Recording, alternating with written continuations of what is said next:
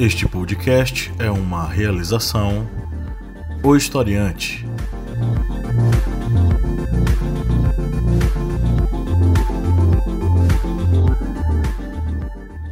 Olá, historiantes, bem-vindos mais uma vez ao nosso maravilhoso podcast, o seu podcast do historiante sobre as ciências humanas, que troca uma ideia bacana sobre os possíveis temas de redação para o Enem. Hoje estamos presentes aqui, eu, professor Pablo Magalhães, a Lídia Verônica. O Kleber Roberto É nóis, galera, beleza? e o Márcio Fabiano. Que alegria, mais uma semana estamos aqui.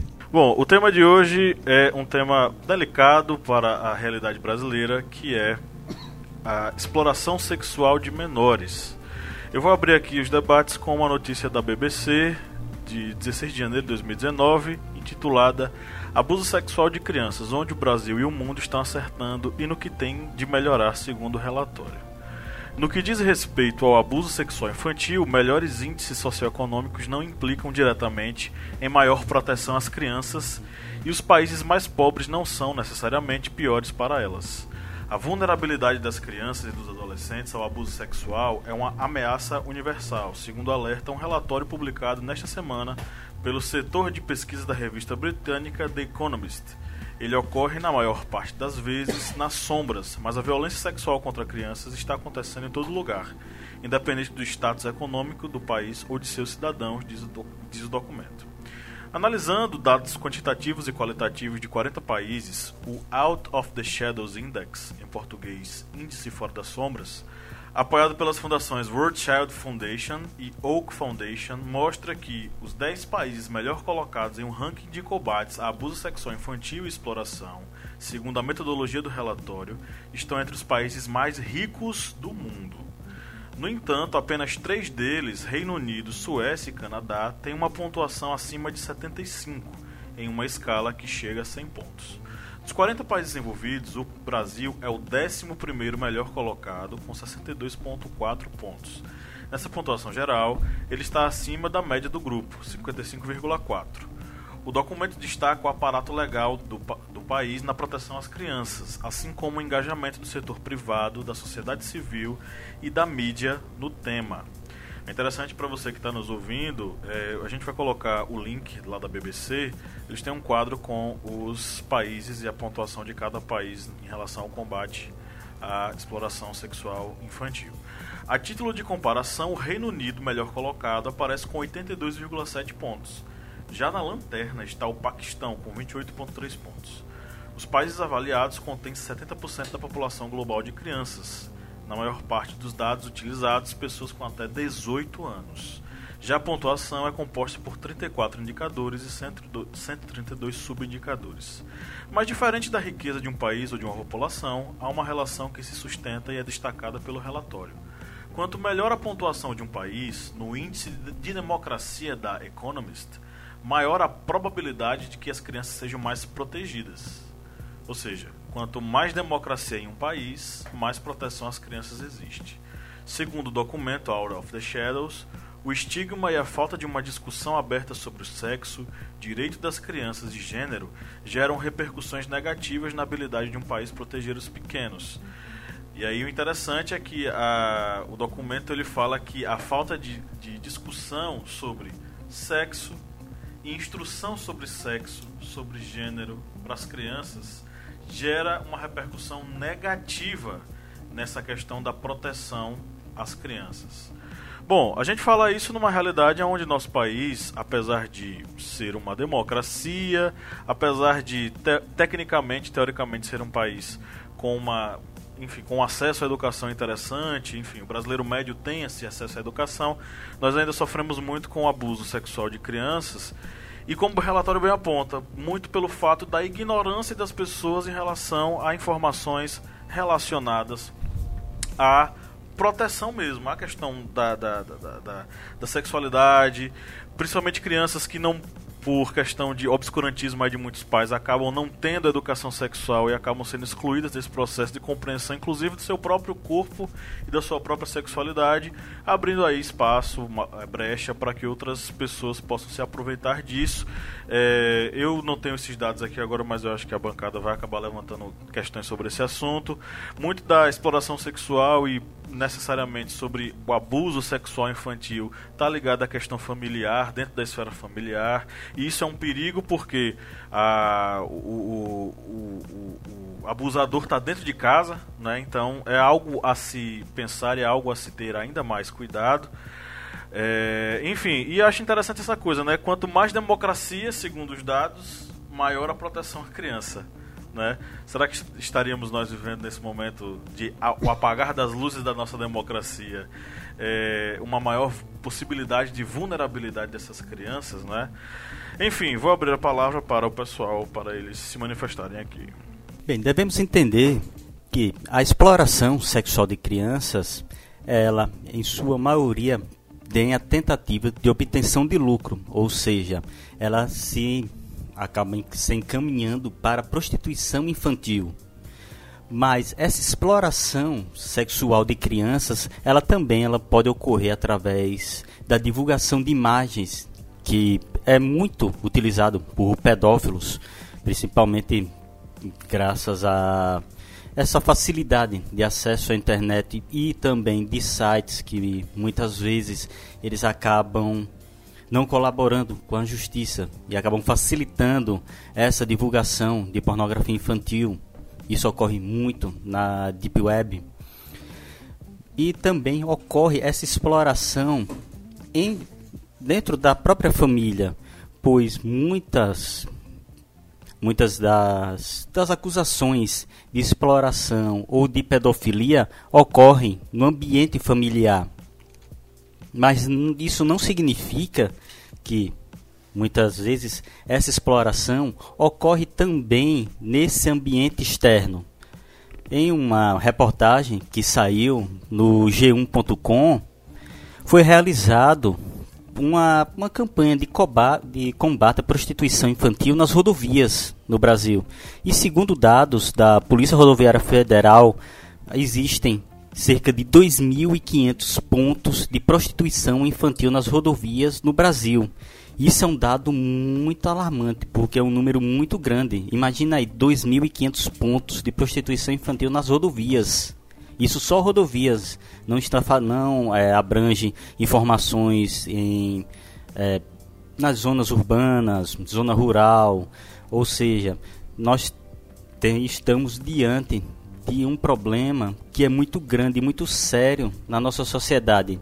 E que muitas vezes é um problema em que a própria família, a própria sociedade tenta ocultar, pois estamos vivendo um período de uma de um ressurgimento de um movimento conservador que acha que falar de sexo vai fazer com que a criança ela vá entrar em orgia a educação sexual nas escolas é algo muito importante porque vai ensinar as crianças que aquele carinho diferente de um adulto não é um carinho, é um abuso.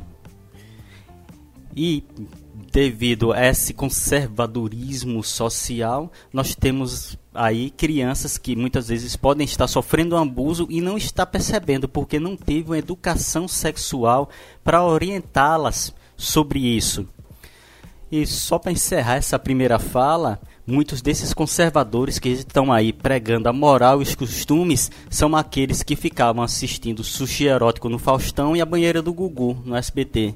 E agora querem pousar de os é, guardiões da moral e dos bons costumes.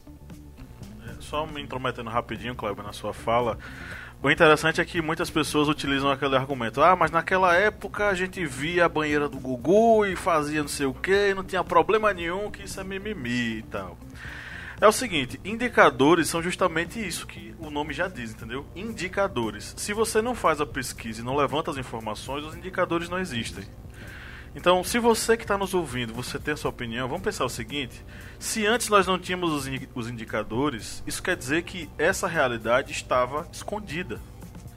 Esses atos aconteciam de forma é, subentendida. E aí você falou isso me lembrou é, a apresentadora Xuxa Meneghel, gente. Ela falou sobre o processo em que ela sofreu abuso e era alguém da casa dela e o pai sabia e o pai nunca se manifestou e esse era o motivo pelo qual ela nunca mais tinha falado com o pai dela, que preferiu se calar diante daquela realidade. Então assim, é, só para deixar claro e muito que, que bom que você falou sobre isso, Jovens, se, se não existiam informações sobre aquele período, é porque os indicadores não foram levantados, mas eles existiam. Só que ficava por debaixo do pano. É porque o que acontece, é, como vocês já falaram aqui, né? A questão do tabu é, em torno do sexo, né? É que faz criar essas barreiras de comunicação e diálogo e, enfim, de entendimento. É, e o que também gera um certo tipo de distúrbio, né? Porque. Cara do com, milho, patrocina mais, a gente, vai. É obscuro, né? Quanto menos se fala, é, menos normal é. Quanto mais. Quanto mais proibido, mais gostoso, né? E, enfim, isso leva, acaba prejudicando é, seres, né, no caso da, da, da, exploração infantil, seres inocentes, né, indefesos e que também não, não, for, não tiveram uma educação sexual adequada, né, e elas são expostas ao sexo de forma violenta, de forma brutal, justamente porque é, pessoas que anteriormente também não foram educadas sexualmente, elas vão vão praticando, né? É, digamos assim, suas bizarrices, né? Já que tudo é obscuro e na obscuridade tudo é, é permitido. É, teve um momento que dessas manifestações pró Bolsonaro que como é o nome daquele daquele cafetão lá dono de bordel lá de São Paulo. É, Oscar. Oscar Maroni. Oscar Maroni. É. ele estava ali em cima do carro da do conservadorismo né o nome do carro. Conservadorismo brasileiro. E aí é, gerou muitos conflitos né de interesses inclusive. Como é que um, uma pessoa que exige tanto conservadorismo é o, o, o dono da promiscuidade, né?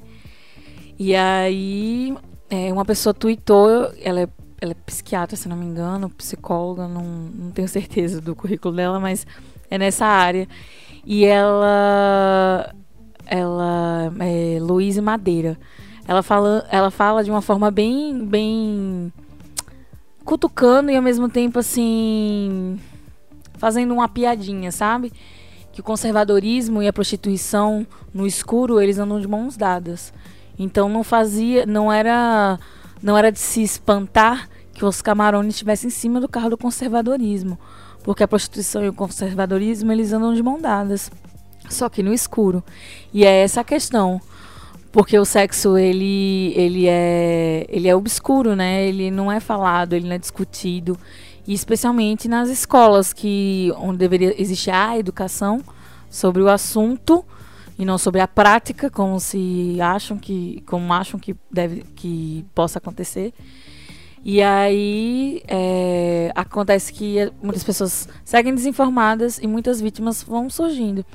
Muitos casos que a gente conhece hoje é por, por porque algumas pessoas né tiveram a coragem de de quebrar o silêncio, mas ainda é um tabu também se denunciar, se falar que foi abusado, se falar que sofreu esse tipo de, de, de abuso, né, sexual, porque o sexo é vergonhoso, né? Então eu acho que está muito relacionado à, à educação, né? Claro, educação sexual e ao fator do, do conservadorismo também é, ser hipócrita, né? Hoje a gente vê, é, não vou generalizar, né? Mas em grande maioria, em grande maioria é redundância, né? Mas na maioria é, acontece isso.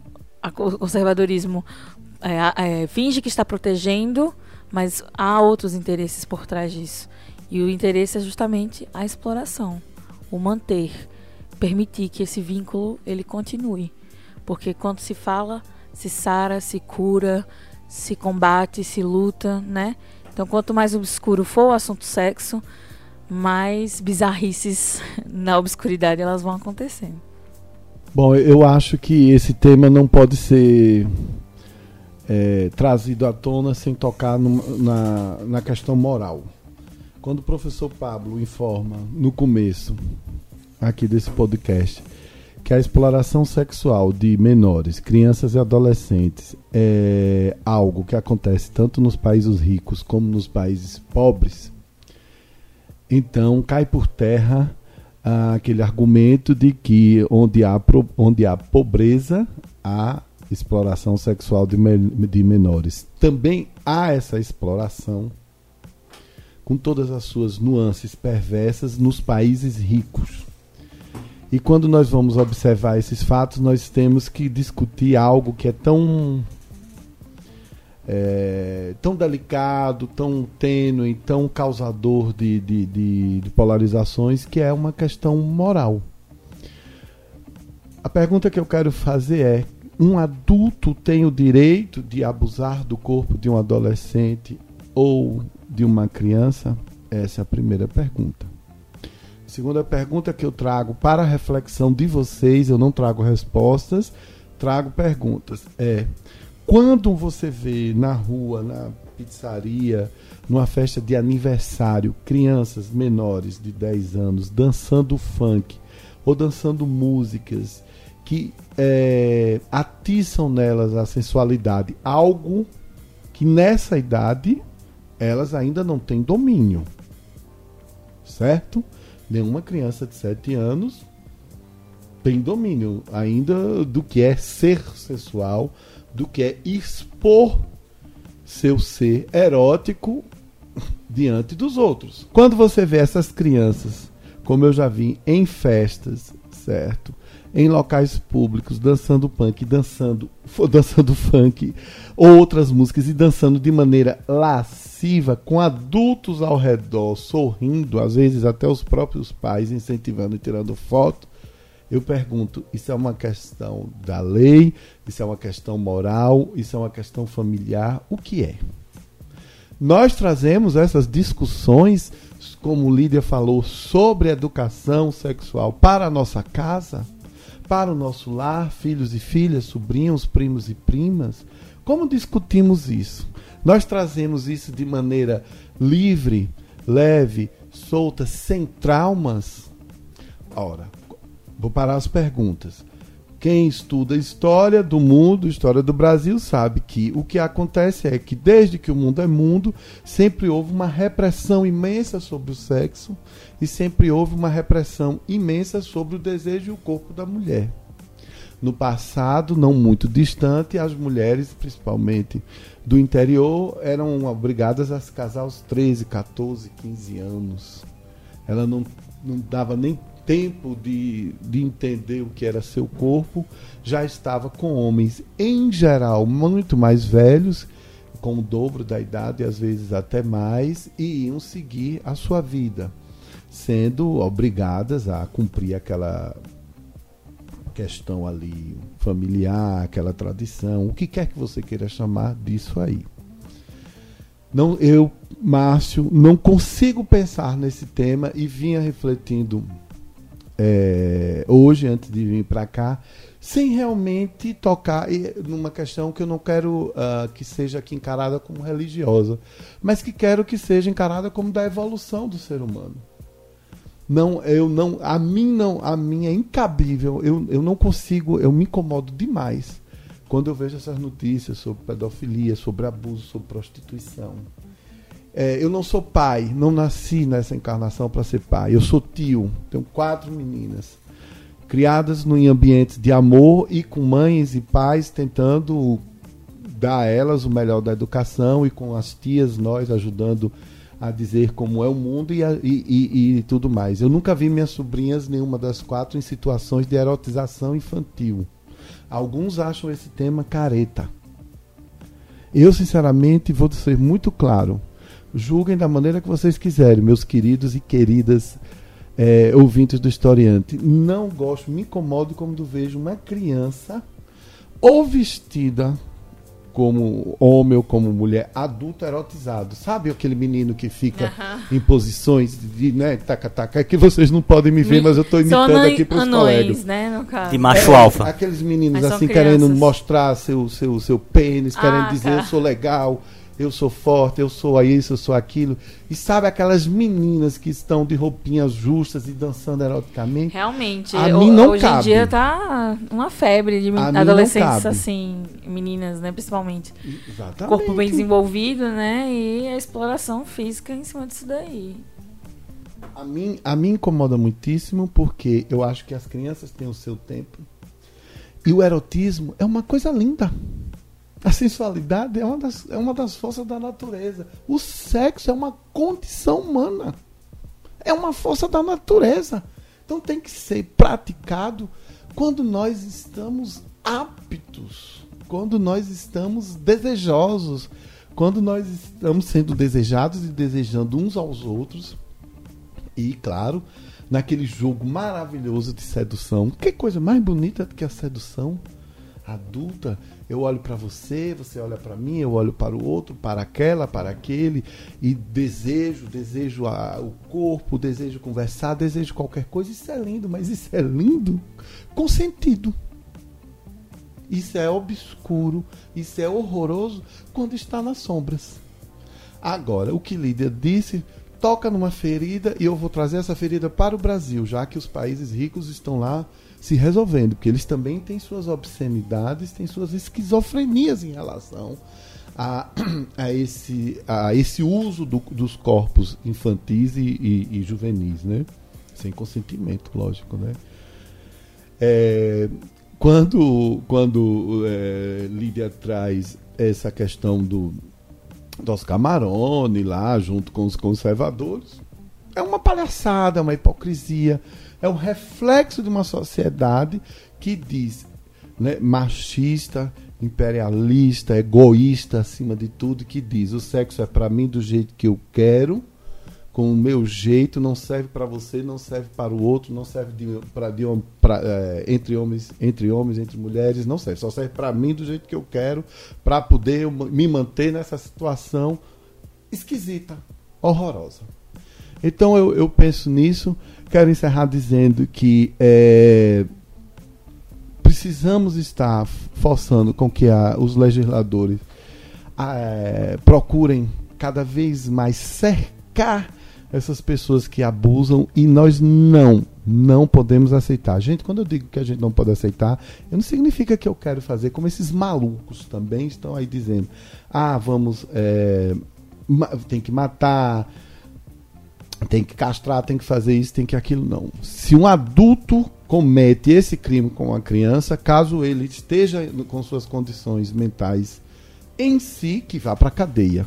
Caso ele não esteja em condições mentais, caso ele esteja tenha alguma perturbação, que vá também ser isolado da sociedade certo? Mas nós precisamos também, é, como, como eu, só para encerrar, como eu falei, forçar os legisladores forçar a polícia, entendeu? Cada vez mais dizer não.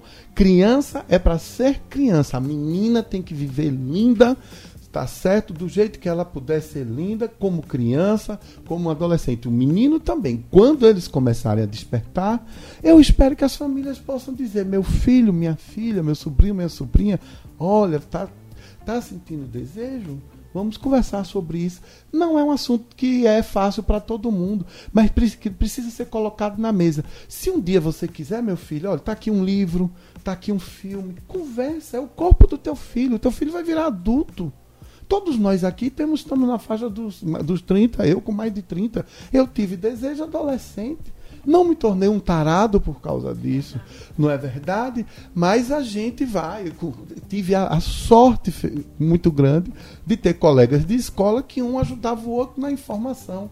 Nenhum dos meus amigos adultos, graças a Deus, graças a Deus, preciso invocar aqui duas vezes, entendeu? Nenhum dos meus amigos adultos foi envolvido em histórias dessas e não está são homens e mulheres maduros que vivem a sua sexualidade dentro ou fora do casamento, felizes, criando filhos e filhas saudáveis, e sobrinhos e sobrinhos, e por aí vai.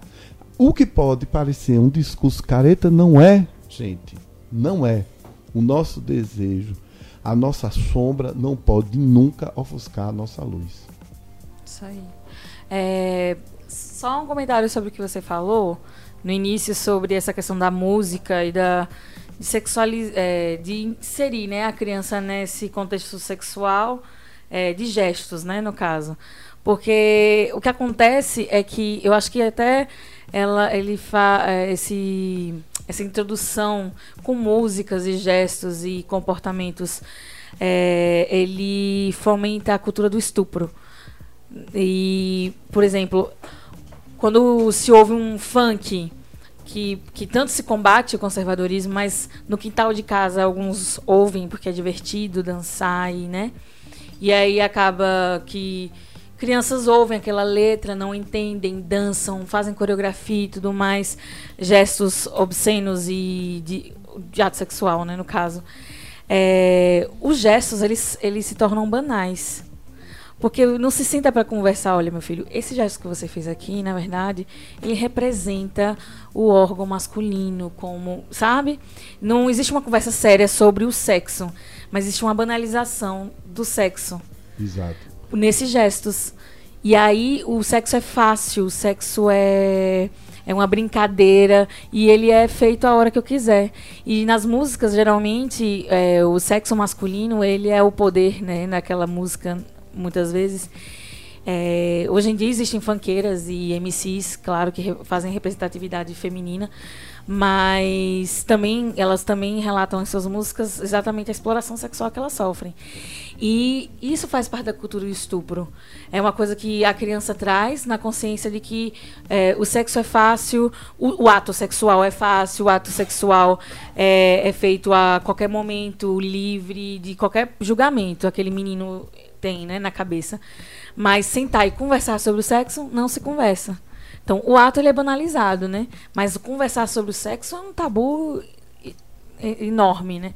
E aí, a cultura do, do, do estupro vai vai se perpetuando, os ciclos vão se renovando e aquela cultura ela vai ficando pior, né? E ia ficando pior, porque agora com o empoderamento feminino fica mais fácil de falar sobre os abusos e conscientizar melhor os homens, né? Que antes, antigamente faziam essas danças e até dançando com a uhum. própria parceira, né? É, sempre com aquela conotação sexual de rebaixamento com a mulher, né? Enfim, é, isso que você falou sobre o sexo na infância, né? De sexualizar os atos da criança, é, fomenta esse, esse ciclo do, da cultura do estupro de banalizar o sexo, né? De banalizar o corpo da mulher. Exato. Eu só queria deixar bem claro que eu não tenho nada contra o funk. Eu ouço funk, eu danço funk em festas com meus amigos e amigas adultos. Acho funk uma das expressões mais genuinamente bacanas e legais. Até porque o funk não inventou a pedofilia. O funk não inventou o estupro. O funk não inventou certo? O uso do corpo da mulher é como se fosse nada. Só estou dizendo, eu só quis citar um exemplo. É, é nesse sentido, entendeu? Para deixar claro que eu acho que os adultos não estão tendo responsabilidade, não estão querendo ter, ou por preguiça, ou porque não tem responsabilidade, ou por atoísmo, como diria minha avó, não querem ter responsabilidade sobre esse cuidado com as crianças certo? Olha, criança criada saudável, quando ela fica adulta, ela, ela, ela vai ser o que ela quiser. Ela vai fazer do seu corpo o que ela bem quiser, quando ela está adulta. Mas consciente Exatamente. também, né? Exatamente. Ela precisa, não Exatamente. só, é, se ela se ela entendeu todo o ato numa música, numa coreografia, numa dança, precisa sentar e conversar. Quando, com quem, consen sobre consentimento ou não, o que significa. Com uso ou não de anticoncepcionais, se aquilo vai ou não vai ter consequências, claro. não é? é e a, essa questão do funk aí que você falou, é, a gente já discutiu em um outro podcast, vocês lembram qual é? Sobre o funk? Mas o funk, as letras do funk, né? É censura, né? A gente teve uma discussão, porque o, o conservadorismo também, né, persegue o funk. Mas o funk, ele muitas vezes retrata uma realidade, né? O funk é uma denúncia de um tipo de sociedade e que choca quem está distante, mas é realidade para quem canta, né? E é, a gente deveria ficar muito mais. A gente deveria sentir mais empatia pelo fato de, de ser uma coisa comum para eles do que o fato de agredir a nossa moral, né? Enfim. É outro assunto. Mas é sexo, tabu, né? Não, só, é, só vou colocar aqui, já que teve essa inserção sobre essa questão da sensualização das crianças, devemos lembrar também que muitos adultos também não sabem o limite. Os limites, é, tanto pela lei, como até pela, pelas questões morais. Isso vale lembrar em 2015, quando houve o Masterchef Júnior. Não sei se aqui alguém da, da bancada chegou a assistir o Masterchef Júnior em 2015 que tinha uma participante que era a Valentina.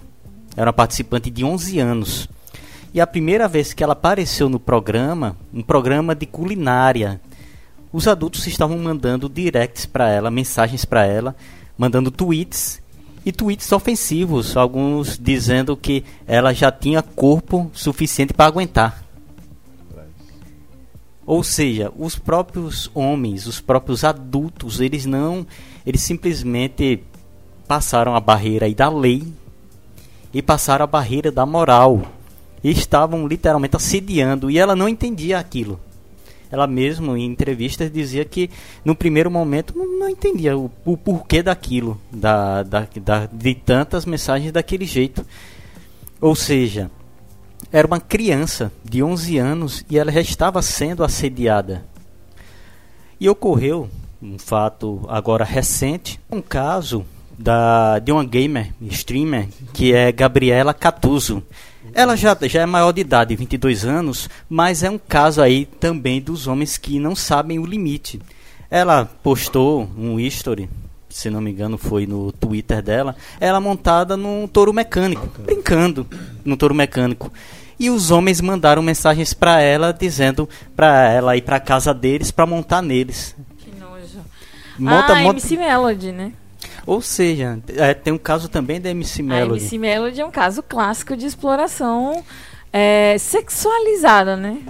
E nesse caso da Gabriela ainda ocorreu isso. Ela pegou e xingou e, disse, e falou mal. Existe é, homem é tudo escroto.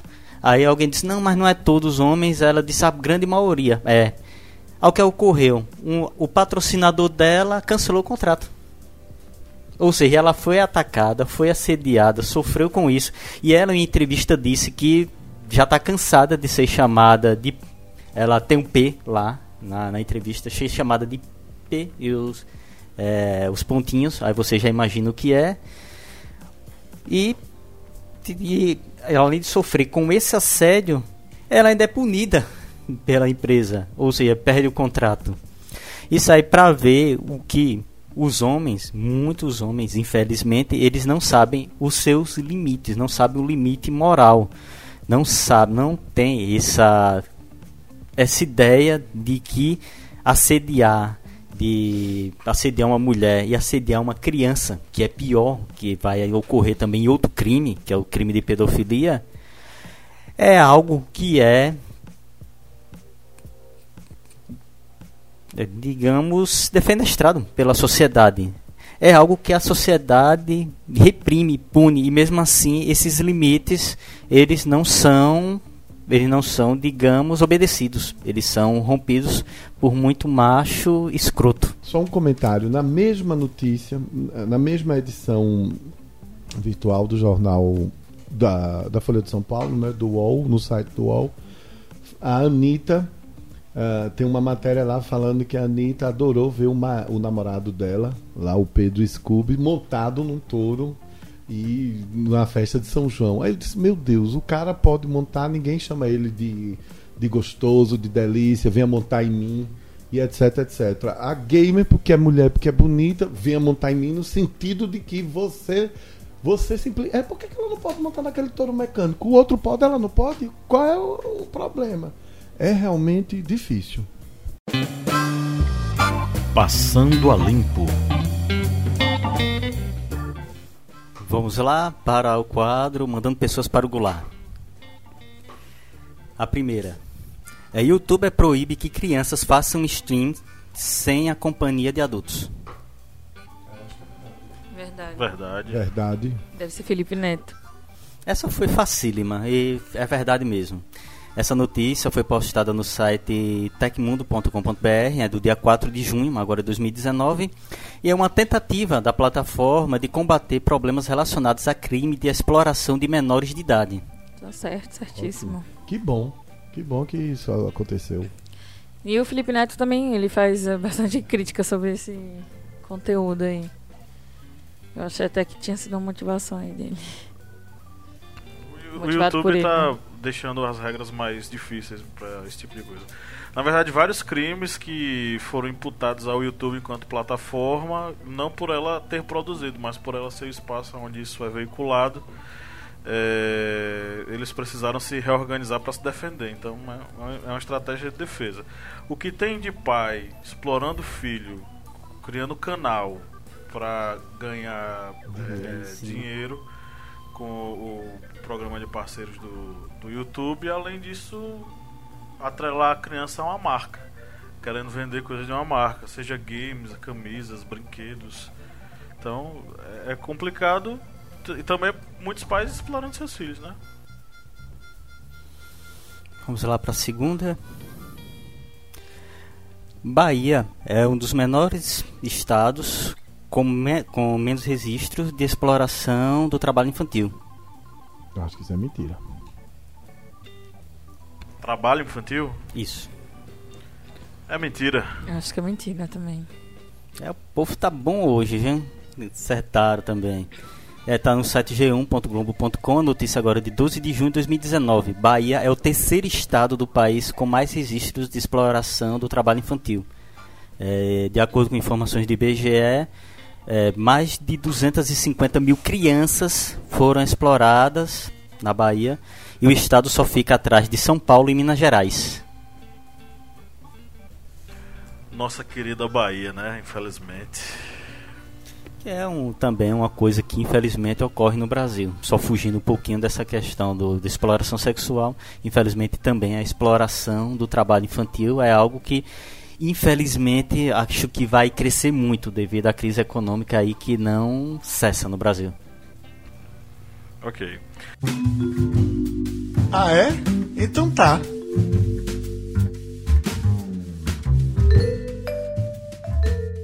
Vamos para as nossas interações. Lídia Verônica, essa vai para você, do nosso querido Flávio Santos, que está sempre batendo ponto aqui para falar com a gente. Ele falou o seguinte: é um tema que já não passa desapercebido na sociedade, ao contrário das décadas anteriores.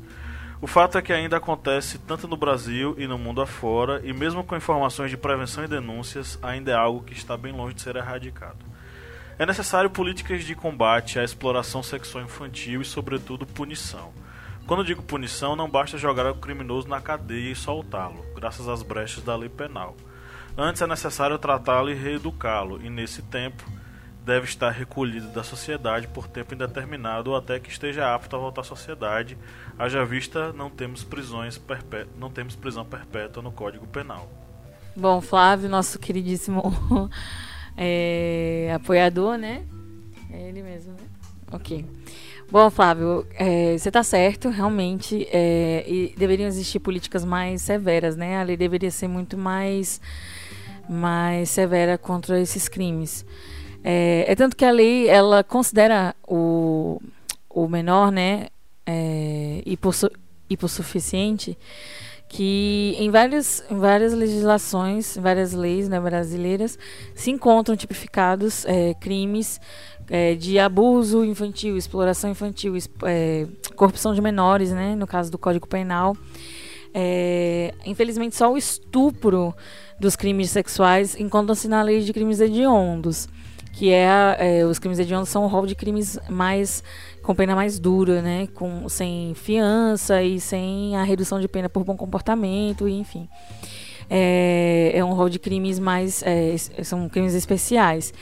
E eu acredito que eu poderia ser esse o caminho, já que, é, de acordo com os acordos, é, os acordos internacionais que o Brasil é, fez é, na Constituição, é, justamente para fazer a Constituição brasileira, é, encontra-se alguns princípios de, fundamentais que defendem a- essa questão do, do como eu posso dizer? Não, não do, da, das penas, das penas, é, das, das penas não serem tão tão exclusas, assim, por exemplo, perpétua, para é, a pessoa não, ela não, ela serem reiteradas à sociedade, né? Elas voltarem à sociedade, enfim. Elas tiverem a oportunidade de serem inseridas novamente tem na sociedade. Tem alguma diferença em relação à punição para quem é diagnosticado como tendo uma doença, né? É, uma doença. doença. Não, existe, existe. É, existe as penas de no, no, caso de tratamento, né? Ele precisa provar que existe realmente algum tipo de distúrbio mental, algum tipo de condição mental é, que ele vai para. Ai, gente, agora eu não vou lembrar o nome do lugar. Mas é não é manicômio, mas é uma prisão é, especial para. Sanatório? Não é um sanatório. Ele não é, não é levado nesse nessa, nesse caminho da saúde. Não é tratamento é de saúde, mas existe acompanhamento psicológico, psiquiatra. É, gente, é uma, esqueci é o nome. penitenciária para pessoas com esses problemas. Eu acho que até alas, não nem uma penitenciária, uma penitenciária mas é, é como se fosse, eu não sei não sei o nome, eu não sei, eu realmente não sei o nome, mas existe esse, essas penalidades específicas. Entanto que quando a pessoa ela é diagnosticada curada do, do problema ou que o tratamento já chegou ao fim, ela retoma para fazer, ela retoma a cadeia normal para terminar o a sua pena, né? Contando claramente esse tempo de reclusão para tratamento psicológico, psiquiátrico, enfim. É, eu não, eu não vou, eu não sei, eu não tô lembrando agora o nome. Mas, gente, aquele filme Meu Nome Não É Johnny fala justamente dessa. dessa. dessa, dessa cadeia, dessa prisão. É, o, o, Nome Não É Johnny, vocês assistiram? Ele passa, tem um momento que ele passa da cadeia pra esse sanatóriozinho, né? Essa ala de pessoas que têm problema de mentais. E aí ele quase fica louco, né? E pede pra voltar pra cadeia normal, né? E aí é basicamente isso que acontece. É, por causa dos tratados que o Brasil fez ao longo do, dos, dos, dos, anos, né? É, pra, por causa dos direitos humanos, né? Que é justamente para dar segunda chance, enfim, inserir nova, inseri-los novamente na sociedade. O que acontece é, são as brechas da lei, né? E, a, e acontece também a questão do, do silêncio, né? Muitas vezes é, não há o devido, não há devida denúncia, não há o devido processo para se apurar e enfim muitos pais se sentem constrangidos ou às vezes acontece dentro de casa. Tem casos é, se não me engano um documentário aquele documentário de Manaus como é o nome?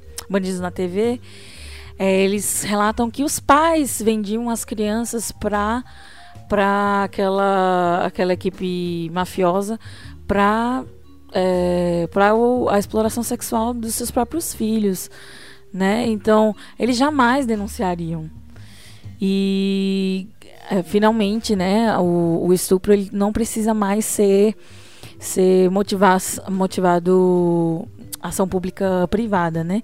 Qualquer pessoa pode denunciar o estupro. Antigamente você tinha que, que ter o seu representante legal, no caso se você fosse menor, né? E, e você, uma mulher ou homem que fosse estuprado, é, teria que entrar com a denúncia, entrar com o processo, e hoje em dia não precisa mais disso, né? Eu acho que também já é um avanço da legislação. É, inclusive, se você sabe de algum abuso e já presenciou e, e tem conhecimento ou suspeita, é, diz que sim, né, para denunciar o abuso sexual de menores e o, o abuso sexual. É, o que eu acho, Flávio, eu concordo com a nossa legislação brasileira, que realmente as pessoas que elas estão em estado de reclusão, elas, elas devem passar por, um, por uma ressocialização, né? Uma nova. É, como, é que, como é que se fala? Ressocialização, né? é, ele deve é, ter a segunda chance, né? É, por várias questões de pessoas presas e é, várias, é, várias outras questões relacionadas à saúde mental também. E deve-se levar em consideração que todo mundo merece uma segunda chance, né? E até que se prove o contrário. Mas eu acho que a lei poderia ser mais severa, né? Justamente para coibir, para evitar e que houvesse mais educação sobre a temática. É, você disse que o tema já é de conhecimento geral e tudo mais, mas ainda falar de sexo é um tabu. É um tabu. E, e por mais que as pessoas vejam na televisão, mesmo estando na situação, mesmo tendo conhecimento, mesmo sendo explorador, não se sente tocado, não se sente na situação, ou enfim, é, continua assim obscuro, né, os crimes e acobertados, porque existe, né, uma uma não é uma liga, não é uma cadeia, gente, como diz? Corrente? Não, uma máfia. Como é que se É, é, existe uma organização criminosa, né? Poderosíssima por trás disso. Nesse seriado que eu relatei sobre Manaus, que, que é, inclusive o Norte e Nordeste, ele lidera os rankings no Brasil, né? É, inclusive existem, é, o Brasil ele tá 11 primeiro, né? É, eu também li essa matéria, ele estava no 11, mas dentro do Brasil existem rankings por, por local. Digamos, no Paraná, o ranking é, lidera o ranking de exploração sexual nas rodovias. No Norte e Nordeste, lidera exploração sexual de menores em, sei lá, em outras condições. Existem modalidades de exploração sexual, né? É, e e isso também passa desapercebido. O assunto não é muito explorado. Né? Muitas vezes você vê uma criança na beira de estrada, é, ou sei lá, em outras condições, e você não sabe identificar que tipo de abuso ela está sofrendo. Né? Se é o que o Kleber falou do, de trabalho, né? de sexual, enfim.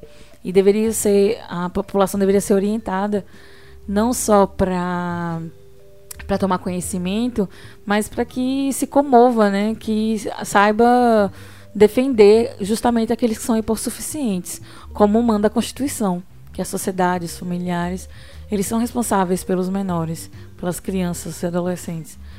E a sociedade deveria ser mais consciente sobre isso. Existe uma organização, sim, e a exploração sexual tem muito dinheiro, é, não só no Brasil, né, no mundo inteiro. Mas, enfim, é, as leis brasileiras elas já existem, elas deveriam ser mais sérias, levadas mais a sérias e mais duras no caso de entrar para o rol de crimes hediondos. É, vou para Márcio Fabiano, Maria Ju Avelino. Ela mandou a seguinte fala. Eu acho que citaria a erotização infantil por meio da mídia e músicas como aquelas que falam de encatar e músicas como aquela que falam, aquelas que falam em catar novinhas, a sexualidade cada vez mais precoce das adolescentes. Maria Ju, concordo muito com você. Essa é uma discussão que tem, precisa ser trazida à tona. Não só entre os legisladores, pedagogos, profissionais de comunicação, todos nós devemos participar é, dessa, se, dessa, dessa discussão. O que acontece é o seguinte, tá, vamos falar de música popular brasileira, Maria Ju? a música, a, a música popular brasileira tem inúmeros cantores, autores que sempre fizeram música de duplo sentido, né? É, quando eu era criança, a gente sempre ouvia ele está de olho é na boutique dela, ele está de olho é na boutique dela. Mas não há registro de que isso tenha feito uma geração de parados, não é? Embora tenha um duplo sentido, um, um, uma uma, uma malícia naquilo ali é muito diferente, porque eu já ouvi algumas músicas que dizem eu quero as novinhas, vamos pegar as novinhas, vamos catar as novinhas, ela é novinha, ela tem que fazer. Gente, precisamos cuidar disso, precisamos discutir isso, precisamos debater isso. E não é uma questão de liberdade de expressão, não. É uma questão de entendimento sobre como isso pode afetar alguém que está vulnerável. Porque quando eu ouço isso, eu desligo. Eu desligo, eu não não não dou ousadia. Quando uma menina ouve isso, ela tem um outro impacto. Quando um rapazinho perdão, quando um rapazinho ouve isso, ele tem um outro impacto, que pode ser, eu digo, eu preciso pegar uma novinha, se ela não transar comigo por consentimento, eu vou, eu vou transar com ela à força para poder provar que eu sou homem. Tá entendendo? Agora a gente poderia problematizar o seguinte aspecto: é, essa questão das, da produção dessas músicas não é um processo puramente é, tipo a música é feita e a pessoa é influenciada existe um processo de troca. Eu, a, a, quem produz a música é influenciado pela construção dessa cultura. E essa cultura acaba sendo reconfigurada e reconstruída através da produção dessas músicas, né? Então a relação vai e volta, né? Pois é. Mas isso tem que ser trazido à tona, né, meu querido? Posso só fazer um comentário rapidinho? É, eu tinha um amigo americano, eu tenho, né, na verdade. E quando a gente se conheceu, ele era ainda mais, mais novo que eu e tal. Mas ele uma vez me trouxe uma reflexão, assim, falando sobre sexo. Porque os meninos brincavam que ele falava demais sobre sexo. E ele dizia: Eu sou americano, eu vim do sexo. A gente tem sexo em tudo que é publicidade. Na cor, nas letras, nos emblemas, tudo que é de sexo a, é, a gente vende. Ele dizendo que nos Estados Unidos o, o sexo estava em tudo. Todas as, as, as coisas que eram visuais, né? Que estimulavam, no caso, a sexualidade. Eu achei interessante. fiquei reflexiva na época. E eles trouxeram argumentos e, e marcas que realmente é, davam essa conotação né, sexual nos seus, nas suas propagandas, nos seus emblemas, nos seus, nos seus símbolos, imagens. Imagens. Como é que fala? Mas enfim, eu fiquei reflexiva, né? Como, como é, o sexo pode, poderia estar em tudo, né? Enfim, era isso. Cláudio Roberto. É nóis. Henrique, o playlisteiro que faltou em dois podcasts, dei uma, uma reclamada nele aí, ele faltou. Ele voltou dessa vez e falou o seguinte: falaria, falaria, faria alusão aos abusos indígenas do período colonial é um tema difícil de dissertar e ficaria com certa dificuldade de comentar. Paulo Henrique, meu, Henrique, meu querido, não pode sumir não, viu? Porque suas, seus comentários são muito importantes. Como os comentários de todos os participantes do Historiante. Sempre enriquece o nosso debate. Bem, para falar sobre essa questão da erotização, do, dessa exploração de crianças indígenas no período colonial é algo que vai ser dificultado exatamente pela questão das fontes. Porque, como já comentado nesse podcast, o sexo, infelizmente, é algo que foi muito reprimido durante toda a história do Brasil. Desde o nosso período colonial até o nosso período agora é, republicano semidemocrático. Reprimido pela mulher. Reprimido pela mulher. Mas, e dessa forma, essas fontes elas acabam muitas vezes se tornando bem, digamos, é, ocultas. Elas são bem restritas. Há os casos, por exemplo, da cabocla de pega, que eram as mulheres que eram literalmente capturadas para essa finalidade, para muitas vezes casar à força, ter a relação sexual à força, e isso acabou se tornando parte dessa sociedade brasileira, e isso é pouco divulgado pela historiografia. Há historiadores que vão abordar esses temas, mas a grande historiografia, o grande mídia de divulgação de história, elas não colocam isso em pauta, por causa exatamente dessa questão de tentar reprimir essa questão da sexualidade no Brasil. Mas abordar esse tema da exploração de indígenas, você pode partir a, a partir a, a, desse ponto da cabocla de pega. É um tema muito interessante para ser pesquisado. É, deixo aí para os ouvintes do podcast para pesquisar sobre esse tema. E é algo que é bem é, digamos, entranhado na nossa sociedade. Algo que a nossa sociedade tenta ocultar, mas está ali dentro da nossa matriz, das nossas origens nacionais. Ok. É...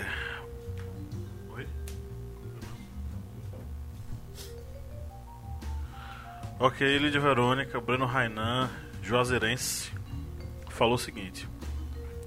Tá dizendo aqui que é anti, anti-social, antirracista, ecossocialista. Ele falou que ele é.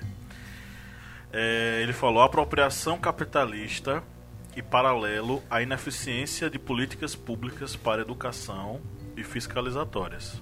Bem complexo, né? Essa abordagem, mas muito bom. É... Enfim, o que, que, eu posso dizer? Foi bem completo. É... Existe realmente, falta, né? Realmente, um tipo de supervisão mais severa, é... principalmente relacionado à assistência social, né? Muitos casos de abuso dentro do lar e a criança ela volta para o mesmo ambiente, né? É, existem muitos casos desse, né? Recentemente teve um caso aqui na Bahia da Eva Luana e ficou bem conhecido, né? Porque ela denunciou aos 13 anos o padrasto e a assistência, assistência social retornou ela para a casa dela, onde ela sofreu os abusos. É, Precisa-se, né?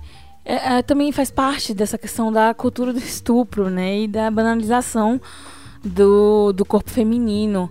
Muitas vezes o que a mulher diz é posto à prova, né? E há dúvidas, né?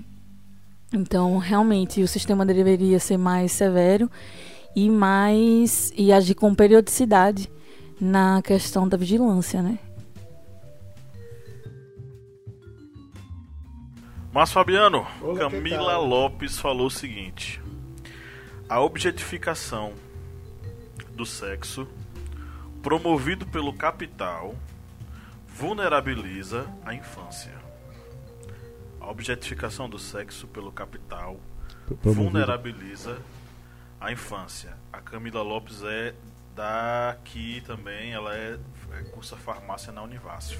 Camila, em primeiro lugar, que bom saber que tem uma aluna da Univasf aqui com a gente. Eu sou um defensor dessa universidade, onde tem universidade, tem desenvolvimento, tem debate, tem muita coisa boa. Eu sou um fã aí. Camila, deixa eu te falar uma coisa. Ah, compreendo ah, o seu argumento, mas volto a dizer que essa objetificação do sexo pelo capital não é, é vamos dizer assim, o único responsável. É, em, em, diversas sociedades, mesmo, mesmo aquelas em que o capital não está tão presente, ainda você percebe que há é, explorações de, de, de menores, de, de vulneráveis uh, por parte de pessoas em situação mais adulta, né? O que eu acho que a gente precisa discutir é, sobre isso é o seguinte: em primeiro lugar, criança e adolescente, o que é, ao que elas vão ter acesso? Que responsabilidade os pais têm sobre o que, o que, a, a, ao que elas têm acesso, certo? A escola como essa escola deve debater esses assuntos? Eu penso que escola é apoio, mas não é o principal suporte. O principal suporte de toda criança e adolescente é em casa. Vamos ver o que é está acontecendo em casa. Os casos, os casos, os indicadores dos quais o professor Pablo falou no início, mostram que muitos casos de pedofilia, de abuso, estão dentro de casa estão dentro de casa das famílias pobres, estão dentro de casa das famílias ricas. O que há aí é o seguinte, é uma maneira como é uma maneira como a, é a maneira como existe a reação quando isso é descoberto. No caso das famílias pobres, há aquele escândalo, aquela coisa, às vezes alguém é expulso de casa, há aquele drama. No caso das famílias ricas, em geral, isso é abafado porque não se quer um escândalo deste em famílias uh, supostamente tão bacanas, tão legais, apenas porque tem dinheiro. Então eu volto a te dizer: Não sei se exatamente, não tenho resposta para você agora nesse momento, Camila, mas eu tenho uma pergunta para fazer para você e para mim para os outros historiantes. Será que é só o capitalismo? Onde fica a moral? Onde fica esse desejo reprimido? Que desejo é esse desse adulto de ter relação com uma criança? O que é está acontecendo? Que coisa é essa? Não é? Porque a, bom, eu só trago uma, uma resposta, não. Eu vou trazer aqui um, um argumento. Não se pode utilizar o corpo de quem não tem domínio sobre o seu corpo. Aí é regra básica, serve para o Oriente, para o Ocidente, para pobres e para ricos. O meu corpo, o teu corpo, Camila, o corpo nosso deve ser sim respeitado, deve ter, deve ser desejado, deve ser objeto de desejo, mas sempre dentro de, um, de, um, de uma situação de segurança. De segurança, né? Uma menina, um guri de 7 anos, de 8 anos, não sabe, não sabe o que é, não, não pode. Eu tenho umas, algumas amizades né, com policiais, pessoas da, da, da, polícia, que me relatam casos de estupro de menores. É, é uma coisa que me deixa sentado na cadeira. Eu fico sem vontade. Tem horas que eu digo: olha, não conte. Não termine o relato não, não, por favor, eu, eu, não, eu, não, eu não trabalharia com isso porque eu não teria condições psíquicas de lidar com isso, porque eu acho horroroso. Horroroso. Até porque, Camila, sexo, sexo para mim é divino, sexo é maravilhoso, sexo é uma força da natureza, o amor é uma força da natureza. Como diz o slogan do filme Brokeback Mountain. E é tão bom, tão bonito, que deve ser incentivado, deve ser é, apresentado a, aos adolescentes no momento em que eles já estiverem com seus, uh, seus hormônios em ebulição e começarem a entender: poxa, eu tenho um corpo, um dia eu vou ter prazer com esse corpo, como eu quero e qual é o tipo de prazer que eu quero ter com esse corpo, com quem eu quero ter, e vai ser de maneira legal e ninguém precisa me apontar isso nem aquilo. Espero que tenha te ajudado, Camila, e fico muito feliz de saber que você está aqui nos ajudando a refletir. Ok, a Rosângela Kleber mandou o seguinte: motivar as crianças sempre a contar se algo estranho estiver acontecendo e não ter medo de contar.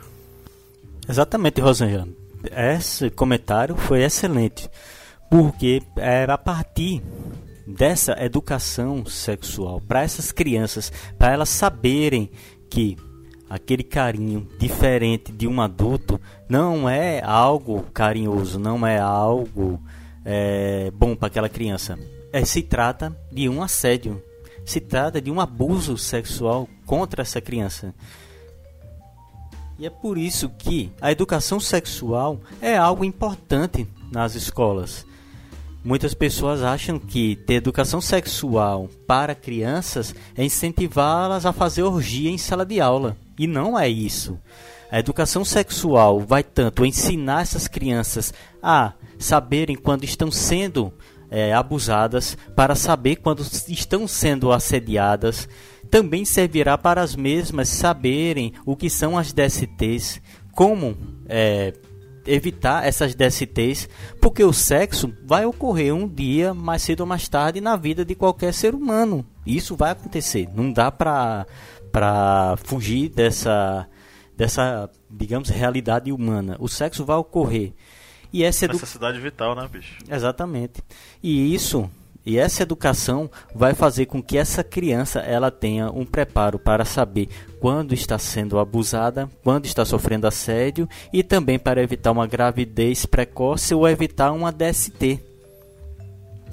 Ensinar as crianças também dentro ali do círculo familiar para também é, denunciarem quando estão sendo sofrendo algum toque algum carinho diferente, é algo também que deve ser feito pela própria família. Vamos lembrar que a educação ela é oferecida aí pelas instituições de ensino, mas essa educação familiar também é muito importante para a vida dessas crianças. Ok, agradecendo a todas as pessoas que colaboraram conosco nesse episódio e mandaram suas, as suas interações. É, se você tiver interesse e quiser colaborar com o Historiante, mandar aqui sua mensagem, é, vá em uma, em uma das nossas mídias sociais, ou no arroba Historiante no Instagram, ou no Historiante lá no Facebook. Faça uma interação conosco e mande sua mensagenzinha. Possivelmente sua fala poderá ser lida e debatida aqui ao longo do podcast. E agora nós vamos para os nossos pinga-fogos. Pinga-fogo do Márcio. Eu posso começar? Professor Kleber, você está Oi. preparado para falar sobre sexo para os seus três filhos? Dois guris e uma menina linda? Já comenta é, em, em ambiente já.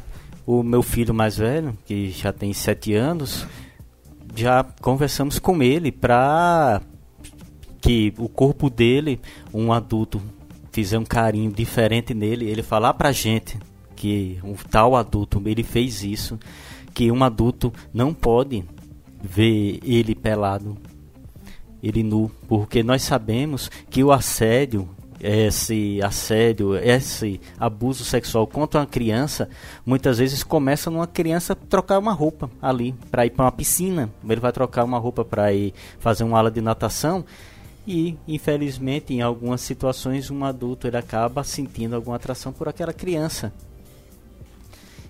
e a gente já comenta com ele sobre isso. Não deixar um adulto é, fazer é, ter algum, algum carinho, alguma coisa com ele diferente.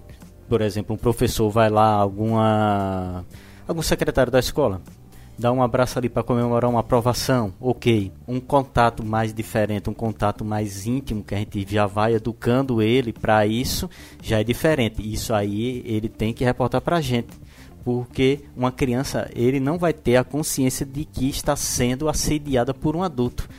Cabe ao adulto ouvir a criança e saber identificar esse assédio professora Lídia que tá doida para falar alguma coisa. Pode falar, o pinga-fogo aqui é pra mesa toda. É, essa questão aí que você falou que eu acho que é muito relevante é, sobre conversar, né? Sobre educar a criança dos limites do que a criança pode permitir, né? E do que ela não deve. Eu acho muito chato que alguns pais forcem os filhos a serem aceitarem abraços de gente que eles nunca conheceram, de pessoas que eles nunca viram, de parentes distantes e tudo mais, sabe? Aquele famoso, ai, deixa de ser mal educado, deixa de, né? Fala aqui com fulano, abraça, beija, pessoas que eles nunca viram, né? E aí a criança vai crescendo se sentindo obrigada a abraçar, a beijar, a deixar que aquele adulto estranho, mais conhecido da família, tenha acesso ao seu corpo, né? E eu acho isso muito errado. Ponto um. Ponto dois. da conversa que eu acho que seria que é relevante também falar é que distancia a, o, o pedófilo, né, o abusador, que é a monstruosidade falam do monstro, né? Que é um monstro quem faz isso. É uma pessoa sem coração, é um absurdo. E aí quem sofre o abuso nunca associa a pessoa que ela ama, a pessoa que ela conhece, os amigos, os pais, a um monstro. É uma pessoa de confiança. Uma pessoa do meu bairro, um padre, um pastor, um alguém da minha convivência, da minha família. E não, jamais, ah, tá fazendo isso comigo, mas um monstro faria coisas piores. Tem pessoas sofrendo coisas piores do que eu. Sempre minimiza porque não relaciona a pessoa de confiança a um monstro que se criam na cabeça das crianças, né, sobre as pessoas que fazem mal a crianças. E tem que se conscientizar de que as pessoas que podem fazer mal a criança são pessoas de confiança, pessoas que ultrapassam limites. Justamente isso que você está falando, do, do conhecer o seu corpo e dizer até onde pode, pode ir, né? no abraço, no toque, na conversa, na brincadeira, enfim. É, era só isso que eu queria comentar mesmo. Pinga Fogo pro Márcio. Professor Márcio Fabiano. A hipersexualização das crianças nas redes sociais pode estar levando ao surgimento de pedófilos que atacam crianças do seu convívio?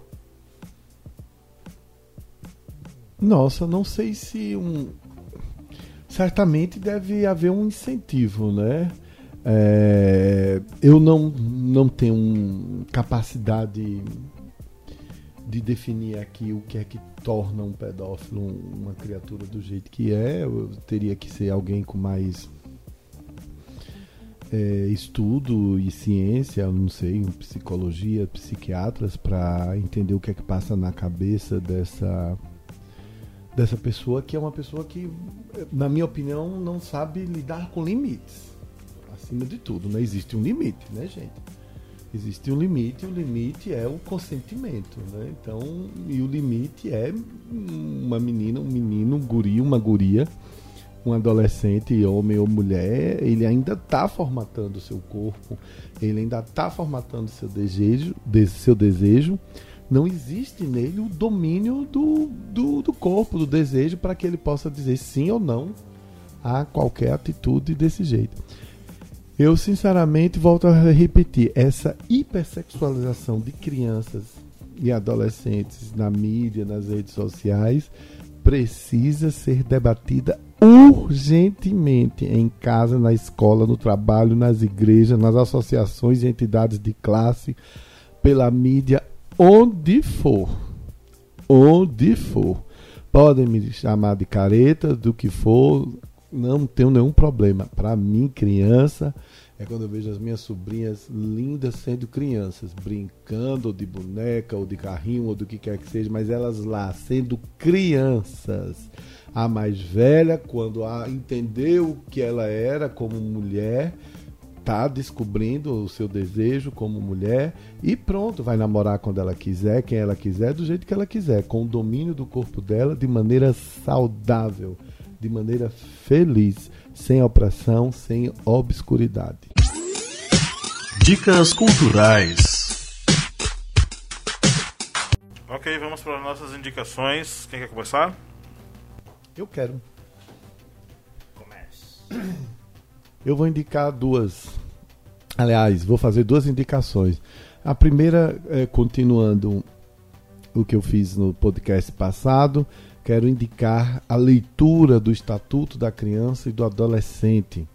Sempre importante que nós saibamos o que é que a lei brasileira diz, rege, indica sobre essas relações né, diversas. Então, no caso, sobre a proteção de crianças e adolescentes, ok?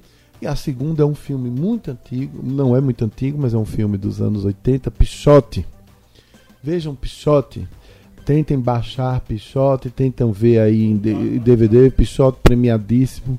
E entendam um pouco o, o que é que é o que é que é isso. É um filme essencial. Além de Pichote, eu quero indicar um filme chamado Amarelo Manga. Amarelo Manga é um filme passado em Recife e para você também entender sobre essas coisas. Ok? Bem, as minhas indicações, vou indicar aqui três músicas. É, essas três músicas, elas não diz respeito a uma exploração sexual, mas fala sobre exploração de trabalho de crianças. Uma delas é de Elis Regina, Menino das Laranjas. A outra música de Ari Lobo, Garoto do Amendoim. E uma última música de Lenine, Relampiano. Todas essas três músicas abordam exatamente a questão da exploração do trabalho infantil. Elas têm letras excelentes e vale a pena escutar aí um pouco do bom e velho MPB. E também vou indicar um filme. É um filme denso, mas eu indico para essa situação da exploração sexual de crianças, que é o filme Iracema, uma transamazônica de 2006 que esse filme ele vai contar a história de Iracema, que é uma menina que é 2006. É, que ele vai falar a história de uma menina que vai para Belém, se não me engano, no Sírio, do, Nata, do Nazaré. Ela tem 15 anos e, devido às condições das condições financeiras dela, condições econômicas, ela acaba por se prostituir. Ela também arruma um parceiro, ela não vou contar spoiler. É um filme bom, excelente, um filme nacional e que vale a pena assistir para vocês, aí historiantes, compreenderem essa questão da exploração sexual de uma criança a partir da condição financeira da mesma. É, eu tenho dois filmes para indicar. O primeiro é Spotlight, que fala sobre a questão da, das denúncias, né, de um ciclo de exploração sexual infantil é, por pessoas do, de confiança e do convívio, né? Fala sobre a, é, a questão também né, do, da Igreja Católica cobertar os padres, né, que faziam, praticavam esses abusos sexuais, mas é, eu acho que o filme vai além também dessas questões de que a gente abordou aqui sobre a confiança, né, que se tem nos adultos ao redor das crianças. Enfim, o outro filme é, eu não sei falar direito, mas vamos lá. The Whiteless Blower que é a delatora. Inclusive, The Wattless Blower é um, um, um uma expressão né, jornalística. Na, enfim, corta essa parte. A Delatora é o nome do filme em português. É um filme canadense e alemão e estadunidense também. É, são, é uma produção de três países. É baseado em fatos reais. É a história de uma, de uma mulher que aceita trabalhar é, nas Forças é, é, Unidas na Bósnia, pós, pós-comunismo, né? Pós-guerra, perdão. E aí ela vai crescendo dentro da ONU, né? Ganhando é, notoriedade, né? No que fazia na questão de crimes contra gênero. E aí ela descobre que existe uma organização muito maior por trás dos crimes sexuais e agentes da ONU estavam envolvidos na, na, na, questão do tráfico de mulheres e adolescentes. E eu acho esse filme incrível porque além de ser uma história real, é, conta que que o primeiro caso, né, que fez é, desencadear toda a investigação por parte dela é, é um tio que vende uma sobrinha, né? E aí, enfim, esse ciclo, né, de, de pessoas de confiança que exploram dos menores. E ela. É, enfim, o filme é incrível, eu acho muito legal a reviravolta que ele vai dando. E um tanto quanto a gente fica indignado por ser fatos reais. E ela, assim, ela encontra várias burocracias e vários, e vários problemas para poder solucionar essa esse, essa situação que ela acabou descobrindo lá, nesse trabalho dela. Essa questão. E eu, ach, eu achei muito legal, é um filme um, um pouco alternativo, né? É, eu nunca vi divulgação dele. Eu assisti sem querer, numa zapeando assim, nos canais. E por sorte eu peguei o filme já no começo. E esse filme sempre me deixou um pouco reflexiva sobre as organizações inclusive a Organização Mundial, né? E a ONU é uma das que mais preservam os direitos humanos. E enfim, agentes estavam envolvidos, é uma história real. Quem quiser ir atrás também para ver se existe algum documentário, eu indico A Delatora. Ok, eu vou sugerir dois filmes que assisti. Um deles assisti recentemente e o outro há muito tempo. O primeiro filme é um brasileiro, Aos Teus Olhos, estrelado pelo Daniel de Oliveira, é um filme que trata sobre um caso de. um possível caso de abuso sexual, abuso infantil. Porém, o filme ele é envolto em um suspense, em um, um drama muito pesado que você fica em dúvida do início ao fim se houve ou não o ato. E outro filme é As Vantagens de Ser Invisível, é, que trata sobre uma série de coisas ligadas a o mundo adolescente, principalmente essa questão da sexualidade, questão de depressão e também a questão de abuso infantil. Não vou falar muito porque senão eu acabo revelando o filme, mas ficam essas duas dicas para vocês fazerem uma sessão bacana. Vocês que estão nos ouvindo, acho que vocês pegaram aí uma seleção de filmes para assistirem aí, pegar um feriado aí bacana e fazer uma maratona massa para conferir todos eles. Antes de encerrar esse podcast, vou comentar aqui sobre o que está ocorrendo na mídia nacional, que ocorreu com Marco Antônio Villa, da Jovem Pan, que foi afastado e se demitiu depois de ser afastado porque disse que não tinha mais clima. Paulo Henrique Amorim, da Record, que foi afastado de suas atividades na Record, e Raquel Sherazade, que está sendo ameaçada pelo um dos principais patrocinadores do SBT. Muitas vezes, eu acho que aqui as pessoas da bancada do historiante foram de encontro do que essas pessoas pensaram.